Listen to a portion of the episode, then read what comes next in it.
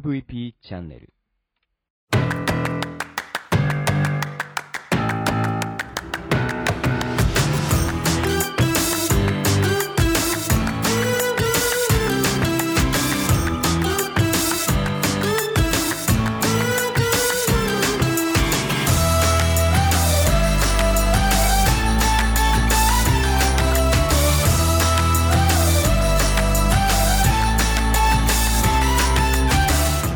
こんにちは Broken Radio 大海です。この番組は日本の福祉を可愛くしたいをコンセプトに活動している私が仕事やものづくりのことなど日々の自虐ネタまずさいでお届けする壊れたラジオ。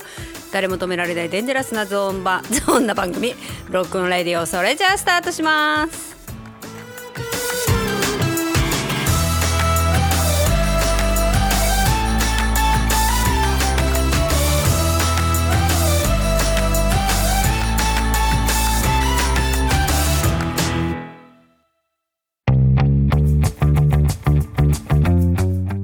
はい。皆さんこんにちは。今日は1月8日ぐらいです。昼間ね。あとね新年早速あのー年末にね、えーやった北海道工業試験場のあのー講演させてもらった講演っていうかねセミナーやったんだけどその時に来てくれたあの会社さんのところがすごく興味深くてあの皆さんねすごい面白い。3D プリンター持って当たり前みたいな人たちがいっぱいいたので あの工場見学させてもらえないかもうその日にねあの来てた方にお願いしてたの。早速年明け行ったんですけどいや本当にね面白かった。あの今回はゴム屋さんだったんですけどゴムゴムを製造したり加工したりするとこなんですけどあの話を聞けば聞くほどゴムってねいろんなところに出ている。その金属と金属を合わせる時の、うん、と間にねゴムが入っていたり何かこうぶつかりそうなところにあの事前にそこにゴムを貼っておいてそれを防ぐとか。なんかねあの本当すごかった。あとはあのななんでしょうね。いろんな技術を教えてもらいましたね。そのゴムをえっとこう型に流す時のうんとその型枠まあ金型とかで普通は作ってこうドロドロドロってこう流し込んでねいろんなゴムを作ると思うんですけどあゴムの形をねその作り方、えっと、何何方に分解してその型を作るかとか上と横ととか底とか面白かったしね。あのなぜ自分あの見学してたらそんな大きい会社ではないんですけどでも、うんと、なんで創立45年46年目っていうお話してたので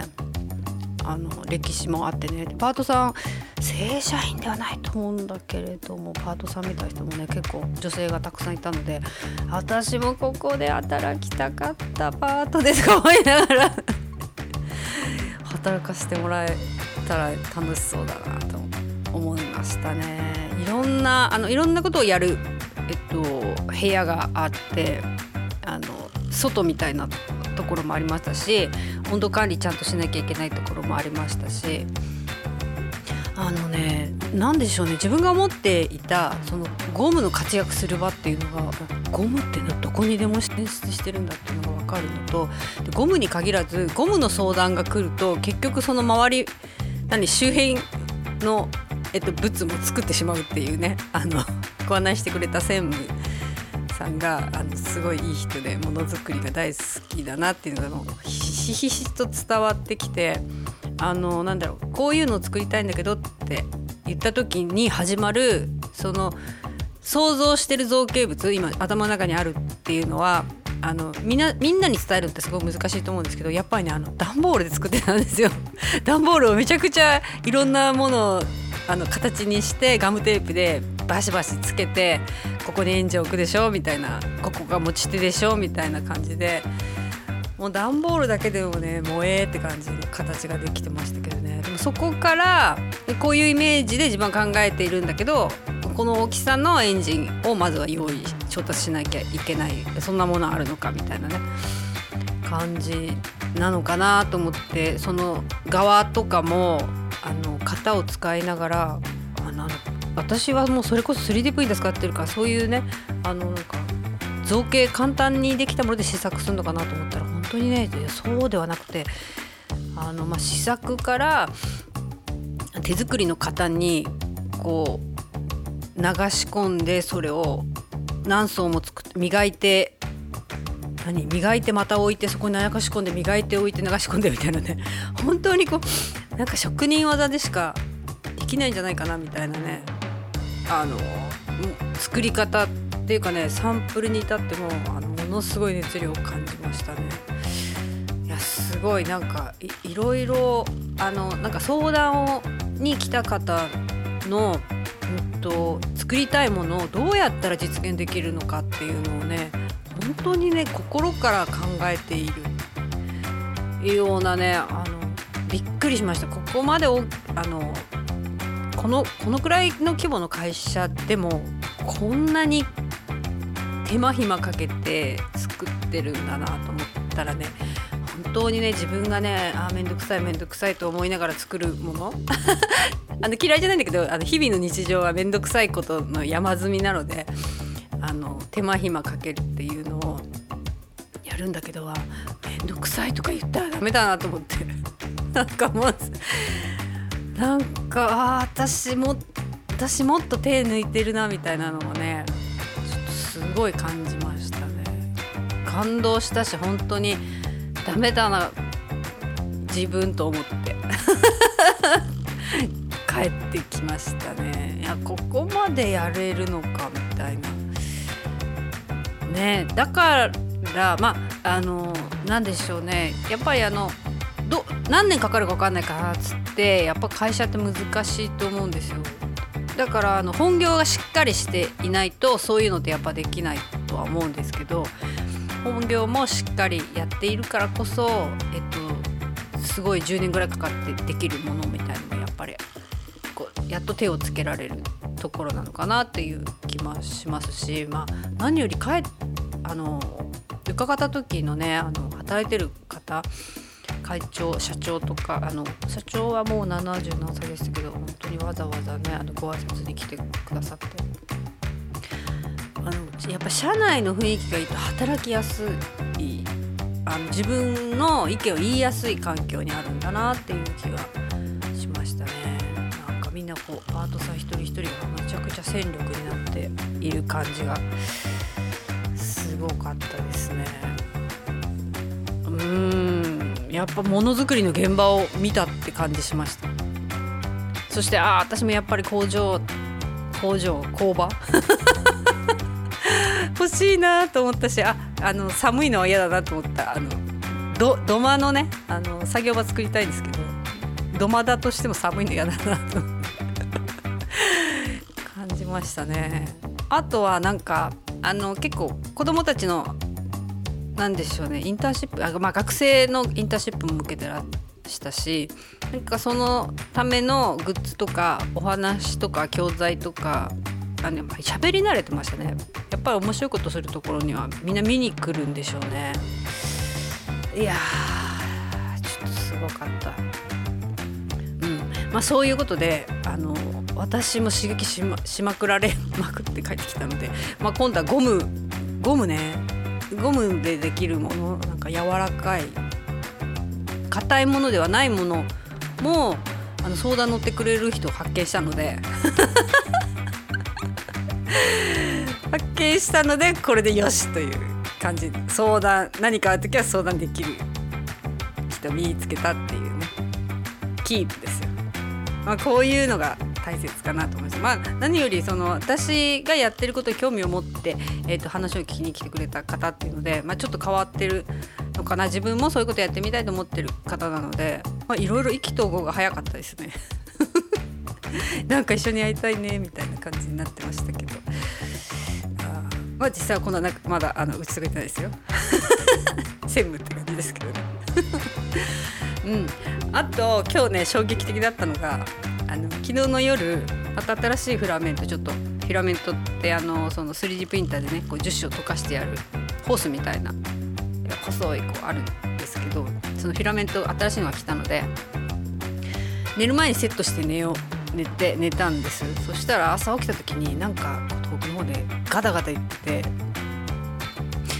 あれ？これなんか怪しい音だぞと思って 3D プリンターがただ動いてる音じゃないんだって。ガタガタガタガタ。ガタガタガタガタ。ってこう定期的になってたんで飛び起きていったら 3D プリンターってこれでこうなんだろうちゃんと造形されてなくってそのノズルっていうねその溶か溶けて出てくるところがあるんだけどプラスチックが。そこにその樹脂がたまりまくって、まあ、出し続けてるけど行くとこないから、えっと、その機械の方に全部巻きついてて、はあ、もうほんとねあれですね。ちょうどねゴールドやってたのであ蜂の巣見たくなってた。もう死にそうなぐらい大ショックで。でももうこの瞬間に直さなきゃと思ってこれをどうにかしなきゃと思って。でね温度を下げちゃう。220度までそこの周辺を上げてたのでもうごい熱いのね。これ下げたらプラスチック固まって余計取れなくなると思って、まあ、その220度のままもうあの なんかもう半べそ描きたいけど半べそ描いてる暇もないみたいなもうライト開けてピンセットであのもう全部をそっとそっと取って。だってまださ買ってそんなに経ってないから構造的にもよく分かってないから無理くり引っ張ったら線切っちゃうかもしれないしいやもうびっくりした。でも1時間ぐらい経つと本当にねあのごめんちゃんと最後まで昨日見ないで寝た私ごめんなさいと思いながら悔い改めながらあの最後暑いけどあのなんだろう拭き取りのこうなななんて言うんだっけ窓拭きとかでキュッて綺麗に拭けるやつね。そういうジャージ素材のやつで全体を大体ぐるっと拭けるまで。あの拭けるって言っても液体じゃないからプラスチックが溶けて機械にくっついてるから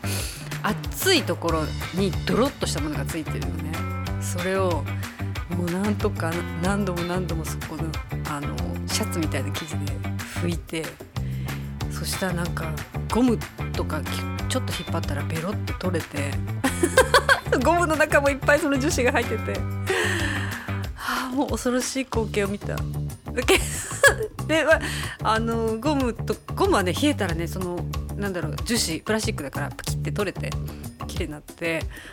いやもう本当ごめんなさいと思いながらだいたい思えるようなところは全部拭いてもう一回セットして今あのスタートそろそろしたらもう一回やってみたら動き出したので、はあ、本当に死んだと思って。で、まあ、ただあのなんかあのー 3D プリンターのその出口とかの構造が分かった。いいこと1個あった。あこういう風になってんだって。この中こうやったら掃除できるんだみたいなね。あの緊急事態でやるやむを得ずやったけれども何もなければ絶対開けることのなかった知識がここで備わった。やっぱね壊れない壊れないとその開けないし開けてあのそういうのねやる機会もないしさ絶対触りたくないとこ触んなきゃいけなくなっちゃうから。勉強になったね。もうでもあーややばいやばい。もうこれから売ろうと思ってる商品をこれでしか作れないのにもう1台買わなきゃいけないのかとか思いながら。死ぬと思ったけど買わなきゃいけないので思い出した。私あの先週あのずっと目をつけてたクラウドファンディングがあって幕開けっていうこうものづくりのクラウドファンディングなんだけどそこであのカラーも今までとはちょっと違うこうハンディスキャナースキャンねデータ作んなくて、まあ、データまあ修正は絶対必要なんだけどスキャナーがあってそれがねすごいなんかみんな前評判がめちゃくちゃ良かったんですよね。ただ金額が出てなかった。でえっと先週の金曜日だったかな。2, 2時ぐらいからスタートだったのでまあその2時に合わせて絶対見たいわ。絶対チェック金額チェックしようと。まあ5万円10万円5万円かならもう買いだなと思ってこうスキャンしに行ったりする時は、まあ、お金かかるのでと思ってたんです。そしたらそのちょうど同じ時間に打ち合わせが入ってああやばいこれスタートから見れないわと思って打ち合わせ終わって3時間後ぐらいにそのサイトを見たらもう一番安いの売り切れててそしたらね金額が帯万3000円だったかな税込みで、まあ、そのくらいのハンディスキャンなんだけどあのかこれから売る価格帯定価100万ってなってていやもうちょっとそれは嘘じゃないと思った。100万のもの10万で売るんかいと思ったけどまあ大体あのハンディスキャナーの、まあ、そこそこできるのって10万ぐらいするのでまあそうだったとしてもまあこれはちょっと買いじゃないかと。なんかさ一番安い今何件ぐらい売るとかな？今日3日が4日経ってるけど2000万ぐらいそこの会社調達してスキャナー売れてたので、まあ、日本版なのでもう海外はねみんな売れてて売ってみんな使ってるんだけどそれがねハンディスキャナーって万能じゃなくってこういろいろ顔とかねあのもの、まあ、それはサンプルバイクとかも 2m×2m×2m まではハンディスキャナーでスキャンできますみたいになってたので、まあ、やってみないとわからないけど、まあ、ある程度ベーススキャナーでできればあのこれは使えると思ったのと、まあ、それ普通にあるんだけどね。今回はあのカラーカラーのテクスチャー、ま、周りあの大体ねあのスキャナーってみんな白黒のないこう石みたいな感じでスキャンできると思っててください。でその他に表面にこう色とかがこう色データがあってこうペタッと貼るみたいにこう考えてもらうといいんだけどこれがねおそらくあの私みたく造形で出す人のタイプとあと AR に使いたいために商品とかね。例えば靴屋さんがその今回入った新商品をそこのハンディスキャナーでカッカッカッカッカッカッカッカってその色と大きさと全部スキャンしてそれをあまあメタバースの中で売るのかネットショップの中でそれを修正してどう立体に見せることができるとか、まあ、そういうのもねすごいできるようになってしまう。そうなるとねあの細かいデータ必要ないような気はします。あの造形するデータってやっぱりあのかっちり合ってないととんでもないものできてくるのでそのなんだろう中身のあるデータっていうかね、うん、でもなんかあのそのクラウドファンディングやる前のそのスキャナーの説明の DVD みたいな YouTube か。見たけど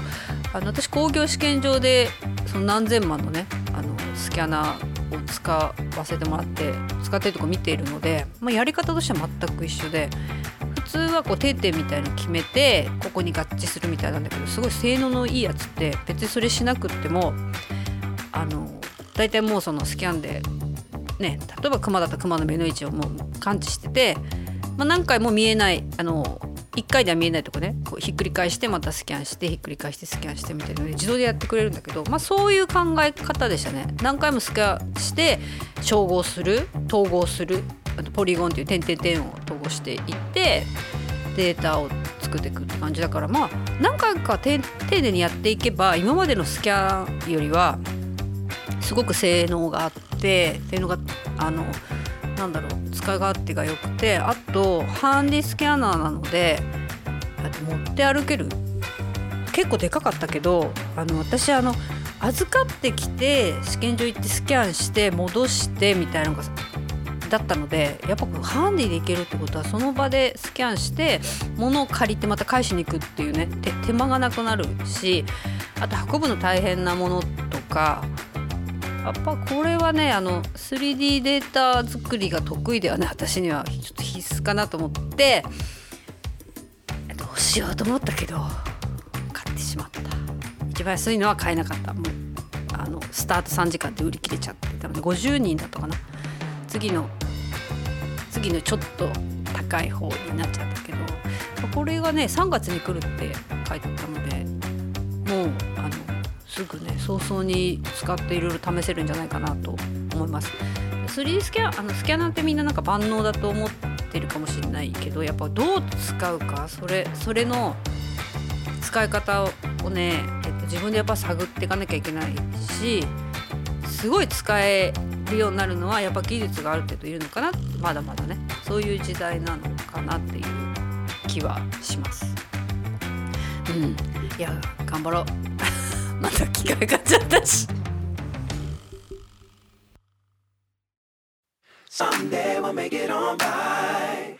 はい。ちょっとまた今日は長くなっちゃったけどあの機械の話しだすとね。長い。終わらない。うん。でもねあの新年のうちたくさん作りためておかないとまた納品地獄になっちゃうので今日も頑張りますそしてまだ新年散歩してないえー、っと滑らない靴とスクエアが欲しいです。じゃあまたね。